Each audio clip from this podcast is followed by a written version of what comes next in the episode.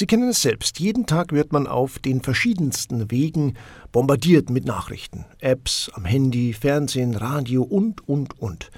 Bei der ganzen Nachrichtenflut ist es manchmal gar nicht so leicht herauszufinden, was davon man eigentlich glauben kann, welche Quellen verlässlich und ja auch seriös sind. Unser heutiger Gast, meine Kollegin Tamina Friedl aus der katholischen Redaktion, hat Journalistik und strategische Kommunikation studiert und ihre Bachelorarbeit über das Thema Medienkompetenz geschrieben. Darüber sprechen wir heute mit ihr. Servus Tamina.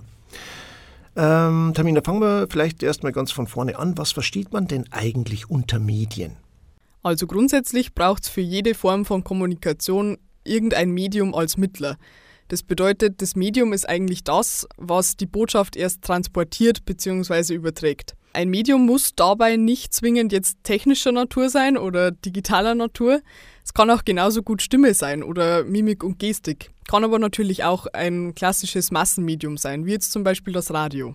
Du bist ja selber noch jung, 22 Jahre alt oder jung eben. Gerade die Generation, die schon mit digitalen Medien aufgewachsen ist. Wie informierst du dich denn darüber, was denn jetzt gerade in der Welt los ist? Ja, da bin ich noch etwas oldschool unterwegs tatsächlich. Ich gehe morgens nicht außer Haus, bevor ich die gedruckte Zeitung am Frühstückstisch gelesen habe. Das gehört tatsächlich für mich total zur Tagesroutine. Aber für die ganz aktuellen Informationen greife ich dann schon auch auf die App der Süddeutschen Zeitung zurück oder mittlerweile auch auf Instagram tatsächlich. Hier dann vor allem auf die Kanäle der öffentlich-rechtlichen, zum Beispiel von der Tagesschau oder gern auch mal Funk. Das ist ja die junge Untersparte von ARD und ZDF. Die kann ich auch sehr empfehlen.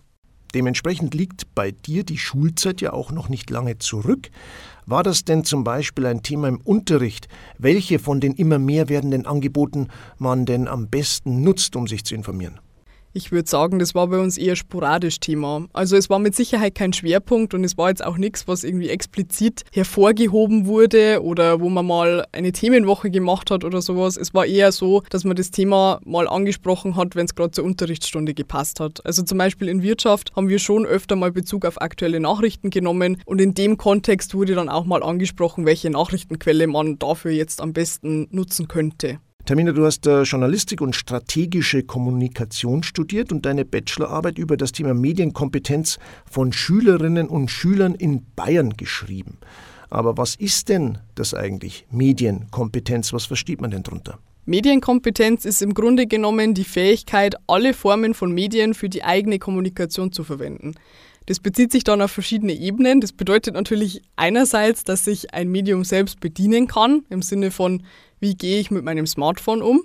Das bedeutet andererseits aber auch, dass ich selbst Medieninhalte erstellen kann. Also das können auch so mittlerweile scheinbar banale Dinge sein, wie wie erstelle ich einen Instagram-Post. Dann ist Medienkompetenz auch noch die sogenannte Medienkunde.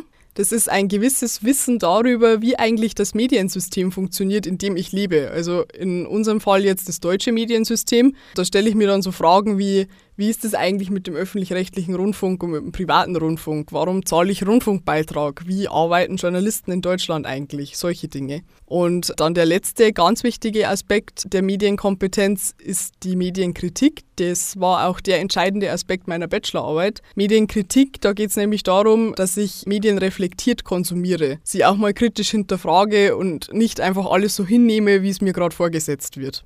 Und äh, warum ist denn diese Medienkompetenz eigentlich so wichtig? Einen Alltag ohne Medien gibt es einfach nicht mehr. Deswegen ist allein schon der stumpfe Umgang mit Hardware und Software extrem wichtig geworden in den letzten Jahren. Und dann ist es natürlich schon auch so, dass wir gerade in einer Zeit leben, in der das Thema Desinformation, also Stichwort Fake News, sehr präsent ist. Gerade jetzt aktuell in Kriegszeiten, aber auch in den vergangenen Jahren der Pandemie. Da ist es schon besonders wichtig geworden zu unterscheiden, was ist wahr und was ist schlicht falsch. Welche Informationen wollen mich bewusst in die Irre führen? Wo nimmt Berichterstattung vielleicht eine bestimmte Tendenz ein? Und dann eben im Umkehrschluss herauszufinden, wo bekomme ich denn eigentlich gut recherchierte Informationen her? Und genau das ist ja Medienkompetenz. Du hast es schon angesprochen, das Thema ist gerade natürlich auch sehr aktuell, zum Beispiel wenn es um Informationen oder Berichterstattung über den Krieg in der Ukraine geht. Problematisch ist hier einerseits Propaganda, andererseits aber auch die undurchsichtige Informationslage, weil immer mehrere Parteien gegeneinander anreden und es dann auch für Medienschaffende sehr schwer wird, Informationen zu verifizieren. Schwierig ist heute außerdem, dass sich Propaganda so leicht verbreiten lässt, zum Beispiel über soziale Medien. Sprich, man muss jetzt nicht zwingend in Russland unter dem Einfluss von Staatsmedien stehen, um in den Strudel der Propaganda zu geraten, sondern soziale Medien geben ja in dem Sinne jedem eine Plattform und Stimme. Das kann bei anderen Themen natürlich auch sehr schön sein, aber in dem Fall ist es so, dass die, die am lautesten schreien, dann auch durch den Algorithmus die meiste Aufmerksamkeit bekommen, unter anderem auch bei prorussischer Desinformation. Tamina, was war denn das Ziel überhaupt deiner Bachelorarbeit? Was wolltest du denn damit überhaupt herausfinden? Also der Titel der Arbeit lautet Desinformation erkennen und einordnen, eine Analyse der Medienkompetenz von Schülerinnen an bayerischen Schulen.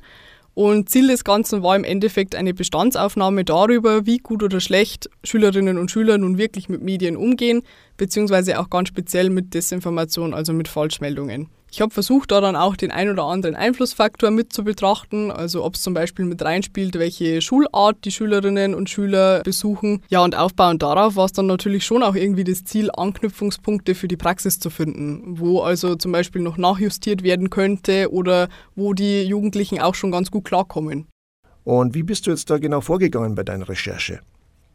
Das Ganze war ein wissenschaftliches, ein sogenanntes empirisches Projekt. Das bedeutet, ich habe meine Daten selber erhoben und habe einen Fragebogen an 14- bis 19-jährige Schülerinnen und Schüler in Bayern ausgespielt über ihren Medienkonsum, aber vor allem auch über ihre Wahrnehmung, ob Medienkompetenz bei ihnen im Unterricht eine große Rolle spielt oder eher weniger. Und Schwerpunkt war dabei eben der Umgang mit Desinformation. Das heißt, bekommen die Schülerinnen und Schüler vermittelt, wie man Desinformation erkennt und damit umgeht, beziehungsweise holen sie sich diese Fähigkeit auch irgendwo außerhalb der Schule zum Beispiel. Zentrum des Ganzen war dann auch ein kleiner Wissenstest. Das bedeutet, ich habe den Schülerinnen und Schülern acht Beispiele aus der Praxis vorgelegt. Ein paar davon waren Desinformation und habe sie dann darum gebeten, die Nachrichtenschnipsel einzuordnen, ob sie eben denken, dass die Desinformation sind oder nicht. Und das haben sie dann auch begründen müssen. Ja, und für eine zweite Perspektive habe ich mich dann noch mit fünf Lehrkräften, auch von verschiedenen Schularten, über das Thema Medienkompetenz unterhalten. Schauen wir auf die Ergebnisse. Was sind denn die wichtigsten Erkenntnisse aus deiner Bachelorarbeit? Also grundsätzlich hat sich gezeigt, dass sich die Jugendlichen schon recht gut vorbereitet fühlen im Hinblick auf Medienkompetenz. Sie glauben auch zum Beispiel selbst, dass sie Desinformation meistens erkennen. In der Praxis war es dann so, dass sie die Beispiele für Desinformation tatsächlich auch überwiegend als solche erkannt haben, aber die klare Begründung ist ihnen oft schwer gefallen. Das hat dann auch dazu geführt, dass sie teilweise Nachrichten fälschlicherweise als Desinformation eingeordnet haben. Jetzt nicht unbedingt bei weltpolitischen Themen, aber zum Beispiel bei etwas kuriosen Nachrichten aus dem Lokaljournalismus. Die Jugendlichen haben hauptsächlich nach dem Inhalt geurteilt. Das heißt, wenn der irgendwie unwahrscheinlich wirkte, wurde oft vorschnell auf Desinformation gesetzt. Es kann jetzt schon sein, dass da die Befragungssituation etwas mit reingespielt hat, weil sie ja davon ausgegangen sind, dass irgendwo Beispiele von Desinformation versteckt sind. Aber vor allem lässt sich daraus schließen, dass das Wissen über objektive Kriterien von Desinformation dann nicht immer anwendbar ist. Tatsächlich kann man auch sagen, dass sie in sozialen Medien fitter waren als in klassischen Nachrichtenmedien. Das passt ganz gut damit zusammen, dass sie sich auch mittlerweile ihre Informationen hauptsächlich über soziale Medien holen. Und dann hat die Studie auch bestätigt, dass Schule schon auch noch immer eine wichtige Rolle dabei spielt, wenn es darum geht, eine Basis zu schaffen für Medienkompetenz.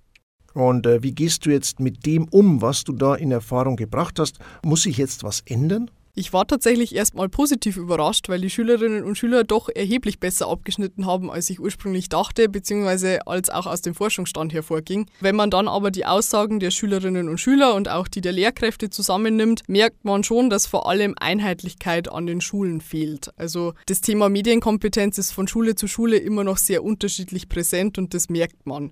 Es wäre wichtig, das Thema noch expliziter in den Lehrplan aufzunehmen, im Endeffekt egal in welchem Fach, ob es jetzt Wirtschaft oder Sozialkunde oder ähnliches ist, weil Schulen einfach der Ort sind neben dem Elternhaus, an dem der größte Grundstein für Medienkompetenz gelegt wird. Und da muss eben neben Eigeninitiative der Lehrkräfte vor allem auch von staatlicher Seite ein Anstoß gegeben werden. Menschen und Geschichten. Heute haben wir von Tamina Friedl schon einiges über das Thema Medienkompetenz gehört und darüber, wie Jugendliche mit Medien umgehen. Für die letzten Minuten ist uns noch Professor Dr. Ralf Hohlfeld zu Gast. Er ist Professor für Kommunikationswissenschaft an der Passau Uni und hat Taminas Bachelorarbeit betreut.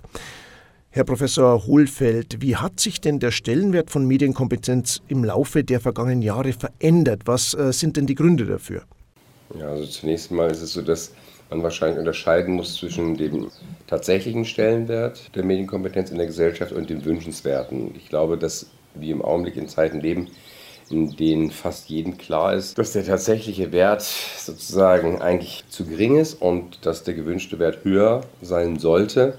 Und in all den Diskussionen, die wir momentan führen über die sag mal, Zerrissenheit der Gesellschaft, die Polarisierung, wenn man das reflektiert und auch schaut, wie die Menschen, die, ich sag mal, sich damit beschäftigen, die in der Politik auch äh, solche Aufgaben zu bewältigen haben, dann habe ich seit Jahren den Eindruck, dass das Problem erkannt ist. Das Problem, Medienkompetenz kommt zu kurz, Medienkompetenz müsste höher gewichtet werden, ist erkannt, aber ich sehe im Augenblick überhaupt keine Handlungsinitiativen. Ich sehe keine politischen Initiativen, die die Medienkompetenz in irgendeiner Form aufwerten könnte.